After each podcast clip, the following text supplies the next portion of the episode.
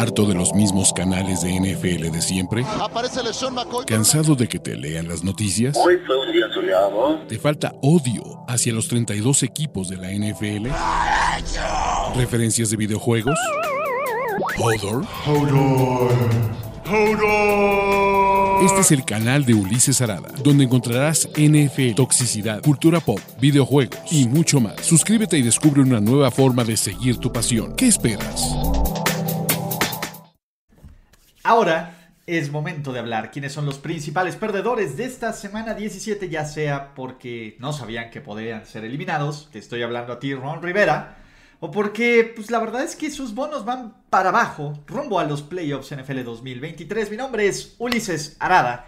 Y ahora sí, lo que están esperando, perdedores, semana 17.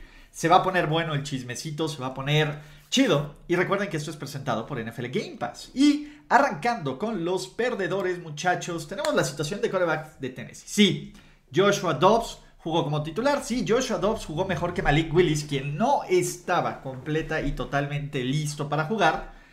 Pero los Titans son un desastre. Los Tennessee Titans son uno de los peores equipos de toda la liga, por lo menos de los que están en playoffs. Llevan una racha perdedora brutal. Mike Bravel sí descansó titulares, pero pues bueno, ahí están los Titans.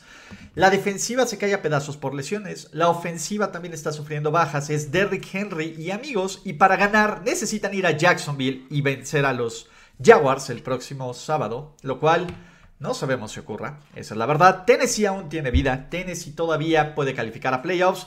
Tennessee todavía, digo, si pierden, no. Pero si ganan, todavía los, los, los, los, ¿cómo se llama? Los Jaguars podrían meterse. La verdad es que yo ya soy muy fan de Mike Bravel, pero pues no hay talento, cabrón. No hay, no hay, no hay suficiente poder humano para sobreponerse a estas lesiones. Y la neta es que sí está del riel, y la neta es que sí son un equipo cutre, etcétera, y que ustedes me dijeron, sí, te están callando. Pero, pues, la verdad es que Tennessee hay vaca, ¿no? O sea, para todo lo que perdieron podría haber sido peor. Sí es decepcionante, sí prefiero a los Jaguars, venga. Señoras y señores, la neta es que los dudes que vieron el Arizona por Atlanta por gusto tienen que recibirse todo mi mayor y absoluto respeto. Pero qué hueva acá. O sea, pocos son los juegos de NFL en los que no se juega nada. Y me dirán, no, Ulises, vamos a definir quién tiene mejor pick del draft, lo que sea. Dude, no mamen. O sea, el Atlanta contra Arizona fue David Blow como coreback titular de los Cardinals y casi sacan el partido los Cardinals, de no de ser por la magia de Desmond Reader. Pero la neta es que son unos capos. Yo sé que es NFL y NFL es mejor que nada. Pero teniendo todo el menú que tuvimos en la semana 17, que no tuvieran eso de fondo y solo se enteraran por Red Zone, estuvo cañón. Hablando de perdedores, ¡ay! Chase Claypool. ¡Ay! Los Steelers, de hecho, desde que se deshicieron de Chase Claypool, están ganando. Los Bears, desde que obtuvieron a Chase Claypool, no están ganando. Y pues, problemas de actitud, problemas de castigos, problemas de disciplina. Ah. La neta es que le aplaudo todo el... Pues y toda la infinita paciencia que tiene Justin Fields para decir, güey, sí, nos salimos de control, pero tenemos que mejorarlo. Y te habla muy bien del posible líder que puede ser Justin Fields. Pero esta, esta, este movimiento cada vez luce peor para los Bears, que además le van a dar un pick de segunda ronda a los Steelers para que puedan seguir agitando esas toallas. Todo mal. Claypool ha producido muy poco en el terreno de juego, ha generado más problemas, se le ha pasado lesionado. A ver, puedes convertirse en un muy buen receptor. Un receptor 1 en Chicago, who knows. Pero todo mal. Y hablando de dudes, todo mal, Lobby Smith, ¿no? Antes de la semana 17, antes de este partido, antes de todo, se decía que Lobby Smith podría salvar su chamba y que pues habría cambios en el staff, lo que sea. La neta es que si los Texans deciden renovar a Lobby Smith, sería un error. Ahora, ¿cuál es el gran problema? Por segundo año consecutivo, los Texans tendrían un head coach de One and Duncan. Lo cual, ¿qué le dice al siguiente head coach de esta administración? Tu chamba no va a estar segura, no vemos más allá de un año. sinceramente es que fue un error traer a Lobby Smith, como fue un error despedir a David Cooley, pero son los Texans y los Texans no se merecen cosas bonitas tampoco, porque también encubrieron al quarterback 4. Pero los Texans, además, salieron a no jugar absolutamente a nada, mientras nos habían emocionado que podían ser un equipo competitivo, ¿va? Regresó el mal equipo. Y ahora no solo es eso. O sea, Lobby Smith puede eh, arruinar que los Texans tengan el primer pick del draft. Porque Houston juega en contra de Indianapolis con el head coach improvisado, que es Jeff Saturday, con eh, otro coreback, ¿no? El coreback este, Eringer, creo que Sam Eringer va a ser el coreback titular porque Nick Foles no va a regresar. Y los Texans todavía pueden arruinar sus oportunidades de ser el primer pick del draft. Y si creen que eso no pasa, pregúntenle a los Jets hace un par de años con Trevor Lawrence y Zach Wilson y si se arrepienten o no de ganarle a los Ángeles Rams. Y para perdedores, estamos molestos, sí. Los fans de los Broncos se sienten robados, sí. No va por ahí. Pero la verdad es que sí es para quitar los puños en hate sí es para decir, oigan, NFL, no mames. Digo, está bien que, los Chiefs sean los darlings y el, tengan al social media coreback que atrapa sus propios pases. Pero, güey, o sea, no, no, se, sobre todo el false start del último cuarto que deriva en la jugada donde gana Kansas City, va. La interferencia de pases sobre, sobre este Cortland Sutton también es bien dudosa acá. Pero, a ver, Denver no perdió por eso. El partido estuvo cerrado. Puntos para esta nueva administración de los Broncos por convivir, por competir. Pero pues, si son fans de los Bills o si son fans de los Bengals, dicen, chale, neta, neta, neta, neta, neta, no lo necesitan los Chiefs. Y ese es el problema. Los Chiefs son buenos y probablemente hubieran ganado o remontado. Probablemente, acá. Pero no lo sabremos. Y por eso a la gente no le cae bien los Chiefs, cabrón. Porque ya estas decisiones polémicas, y más que los Pats, güey. Para decir, a los Pats también les ayudaban. No, no mames, güey. O sea, me parece que ha habido más decisiones a los Chiefs que no influyen en su legado, pero que nos hace cuestionarlos. Y no tendríamos que estar cuestionando esto porque es un muy buen equipo, es una muy buena ofensiva. Es un coreback que va a ser el MVP porque pues, lo va a hacer, porque está jugando y el otro coreback no le está jugando. Y pues ya, ni modo muchachos. ¿Qué más tenemos de perdedores? Mike McDaniel. Ah. Creo que estos Dolphins están en una racha bien complicada. Y aparte, vean, e-, esto sí ha sido una montaña rusa de emociones.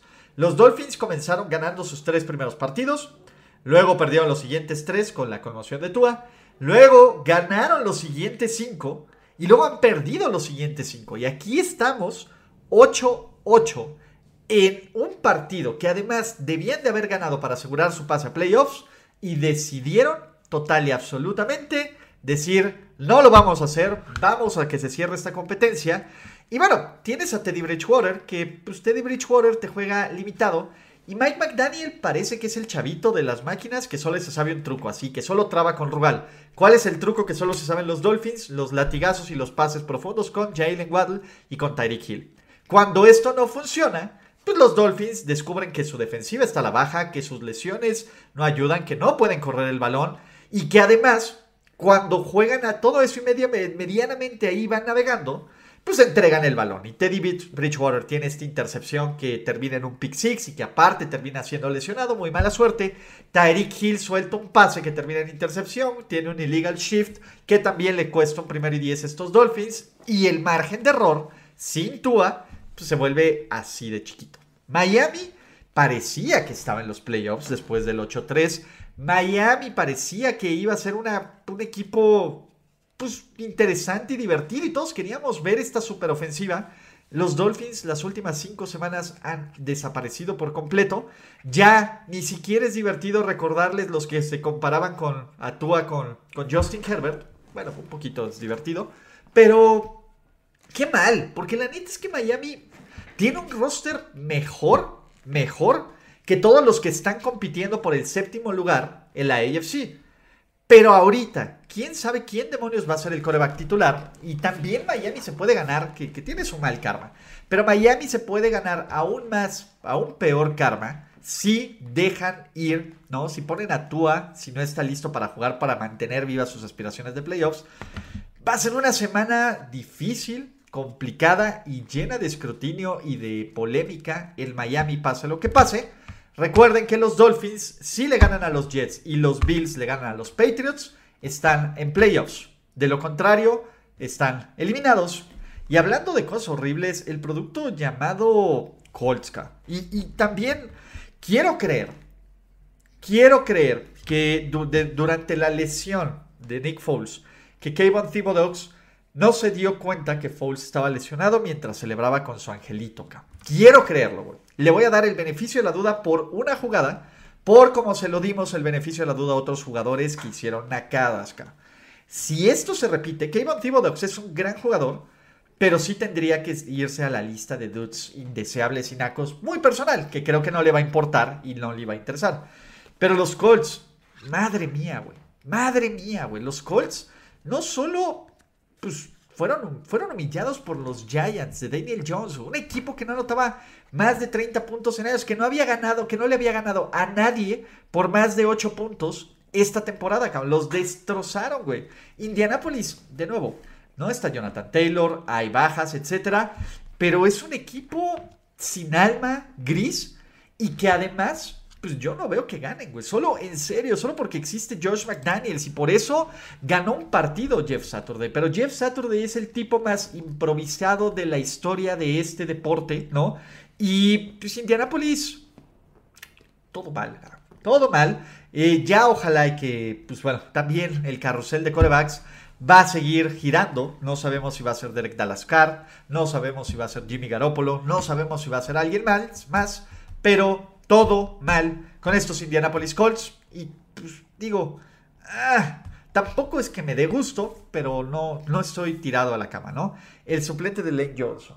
Madre mía, qué pinche avenida fue el lado derecho de la línea ofensiva de los Philadelphia Eagles, que generalmente juega muy bien. Pues básicamente fue la carretera libre y sin cuota y sin todo sobre Garner Minshew, que no tuvo el mejor de sus partidos. Tampoco hay que justificar a Garner Minshew y la Minshew manía.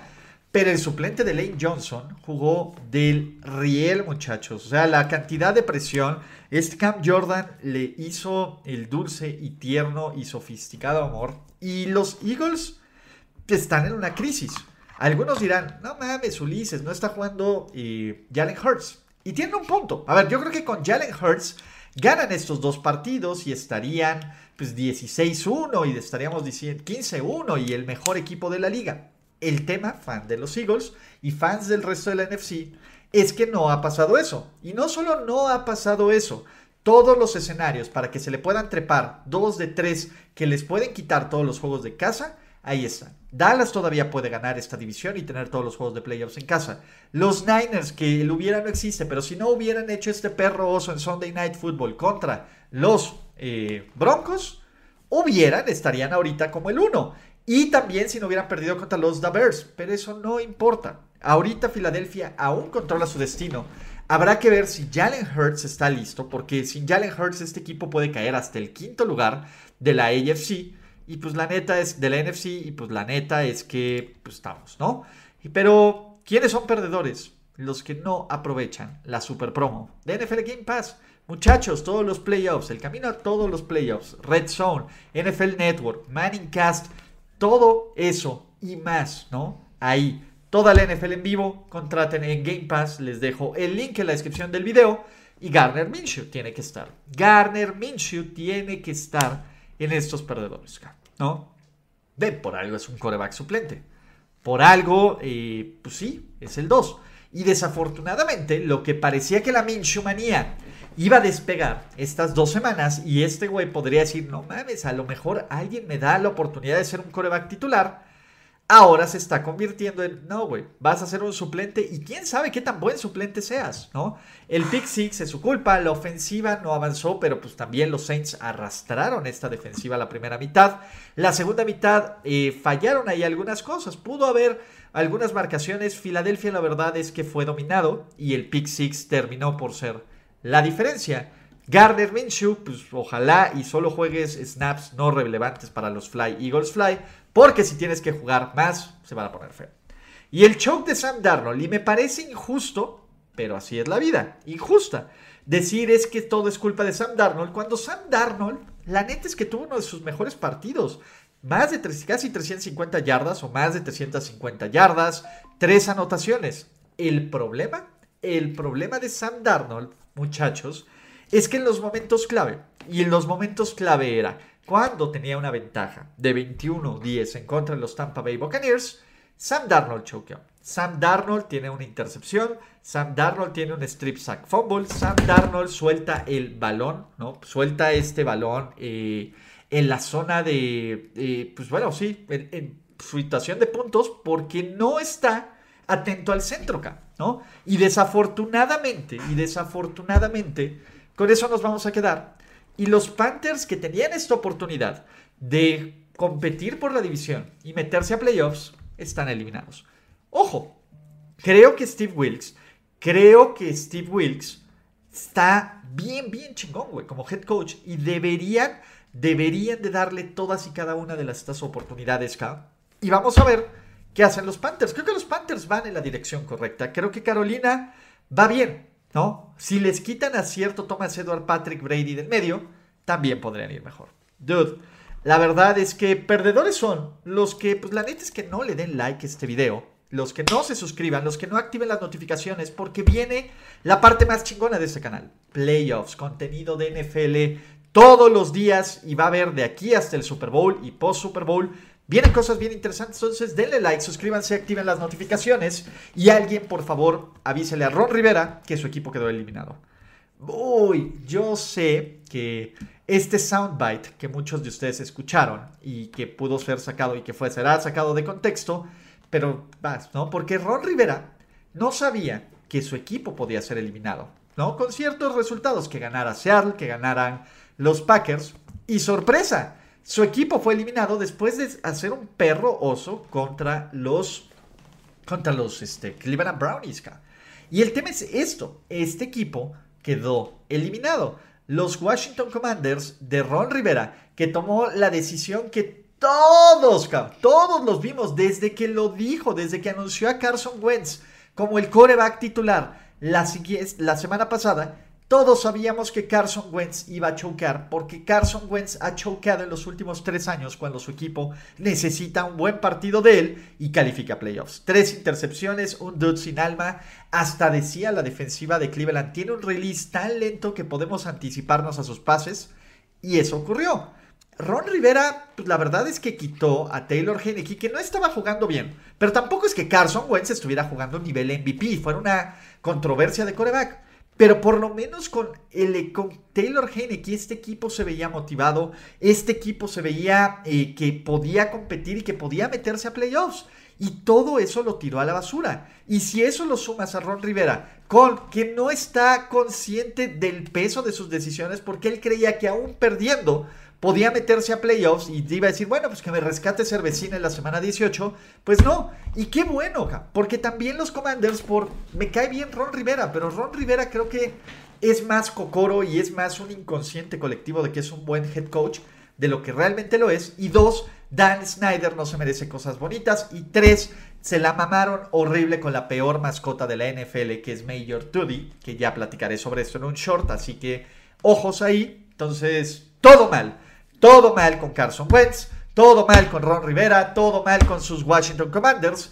Y la defensiva de los 49ers, si bien tuvo dos entregas de balón, dos intercepciones, una medio fortuita de Drake London, la otra bastante sólida, pues bueno, la defensiva de los Niners tuvo este mal juego y para la fortuna de los Niners, pues bueno, la ofensiva los mantuvo a flote lo suficiente en este partido, lograron remontar una desventaja de 10 puntos porque, pues bueno, Raiders y ganaron. Pero, pues bueno, la defensiva de los 49ers, que había jugado Lights Out y como la mejor de la liga, y ya creo que aún siguen siendo la mejor de la liga, se vio vulnerable, Y todos los equipos se van a ver vulnerables en playoffs. Vamos a verlo. A ver, no hay equipo imbatible. No hay equipo que va a pasar caminando los playoffs. Excepto los Kansas City Chiefs de Mahomes, que es lo mejor que nos ha pasado en la vida. Pero fuera de, esos, de ese equipo, todos van a tener puntos débiles, todos van a llegar con altas y bajas. El chiste, por lo menos desde como yo veo la NFL, es qué tan, qué tan confiable eres a lo largo de una temporada y qué tanto podemos decir que unas cosas son anomalías u otras son tendencias. creo que lo de la defensiva de los 49ers es una anomalía. Y aún así rescataron el partido. ¿Te preocupa? Sí. ¿Te preocupa que alguien como Jared Stidham te haya metido más de 350 yardas por pase? Absolutamente, porque luego pinche Aaron Rodgers va. Pero también Davante Adams se aventó unas recepciones brutales. También esta defensiva se disparó en las piernas con castigos. O sea, sí, no es, no es una constante.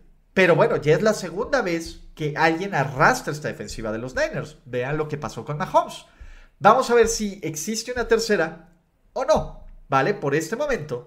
Y en la semana 17 son perdedores. Como perdedores, muchachos, es Yo, Mr. White. Sí, Yo, Mr. White. Algunos decían que, pues bueno, era lo que faltaba. Mr. White y Mike White parece que todavía estaba malo de las costillas.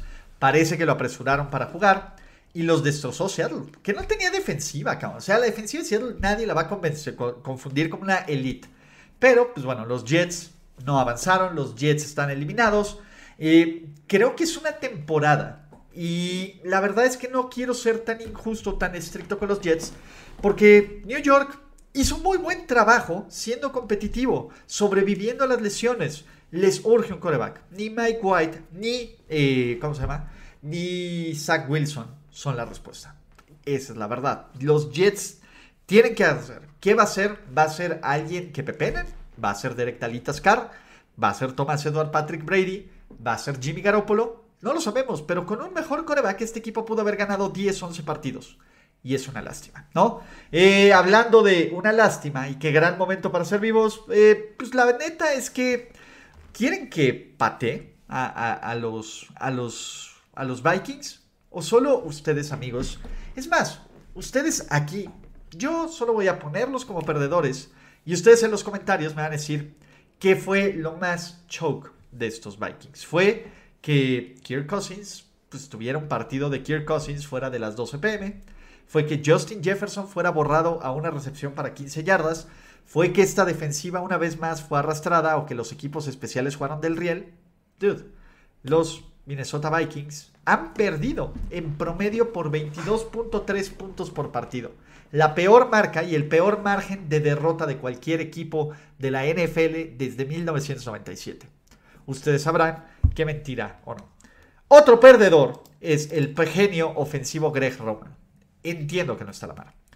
el play calling de los Ravens desde que tuvieron esta ventaja de 13-3, que la verdad es que pues bueno, estuvo un poco dudosa por el castigo a Cam Hayward, pero Greg Roman, pues la neta es que el play calling está durísimo. Si no es Mark Andrews, no hay receptores. No sé si por esquema, no sé si por qué esto.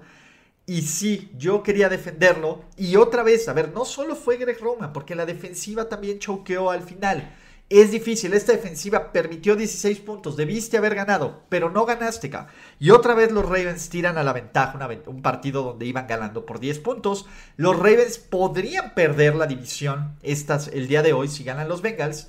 Y los Ravens se ven cutres. O sea, la verdad, ya, y, a ver, luego sale el cabrón de John Harbaugh diciéndonos que vamos a ver si juega Lamar o no. La neta es que yo creo que Lamar no va a jugar, cabrón. Vamos a ver si está listo para playoffs. Esto es lo que me caga de ese güey, O sea, me zurra que, que, que te diga es día a día, es semana a semana, y que pasen las semanas y que pasen los meses y que Lamar Jackson no esté listo, acá. Y Lamar Jackson se ve el valor de este equipo. Hubieran ganado un chorro de partidos que perdieron de no ser por Lamar Jackson, cabrón. Por les guste o no les guste, de correback de algo, por lo menos Lamar Jackson te da una amenaza real en situaciones, algo que no te da Tyler Huntley, que ya lo querían poner como titular y como su clon de AliExpress. Ahí se notó el clon de AliExpress cuando no pudo, este, cuando no pudo hacer otras cosas. Pero bueno, ¿no?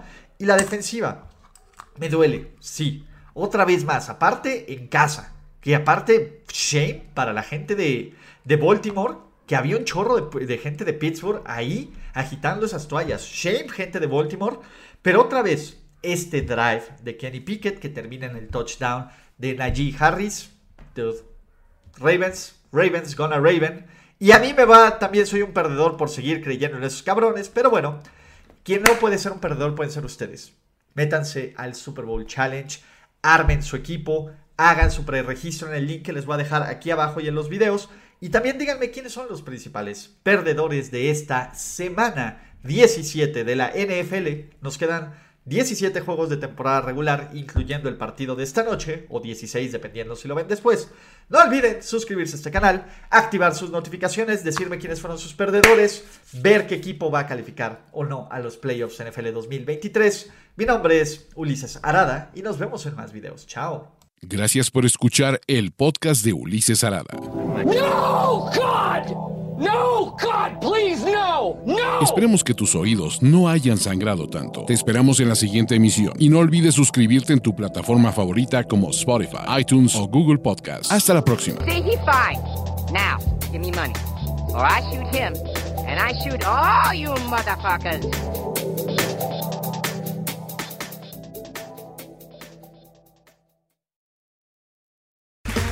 Okay, round two. Name something that's not boring. A laundry? Ooh, a book club. Computer solitaire, huh? Ah, sorry, we were looking for Chumba Casino. That's right. ChumbaCasino.com has over 100 casino style games. Join today and play for free for your chance to redeem some serious prizes. ChumbaCasino.com. No purchase necessary. Where prohibited by law. 18 plus terms and conditions apply. See website for details.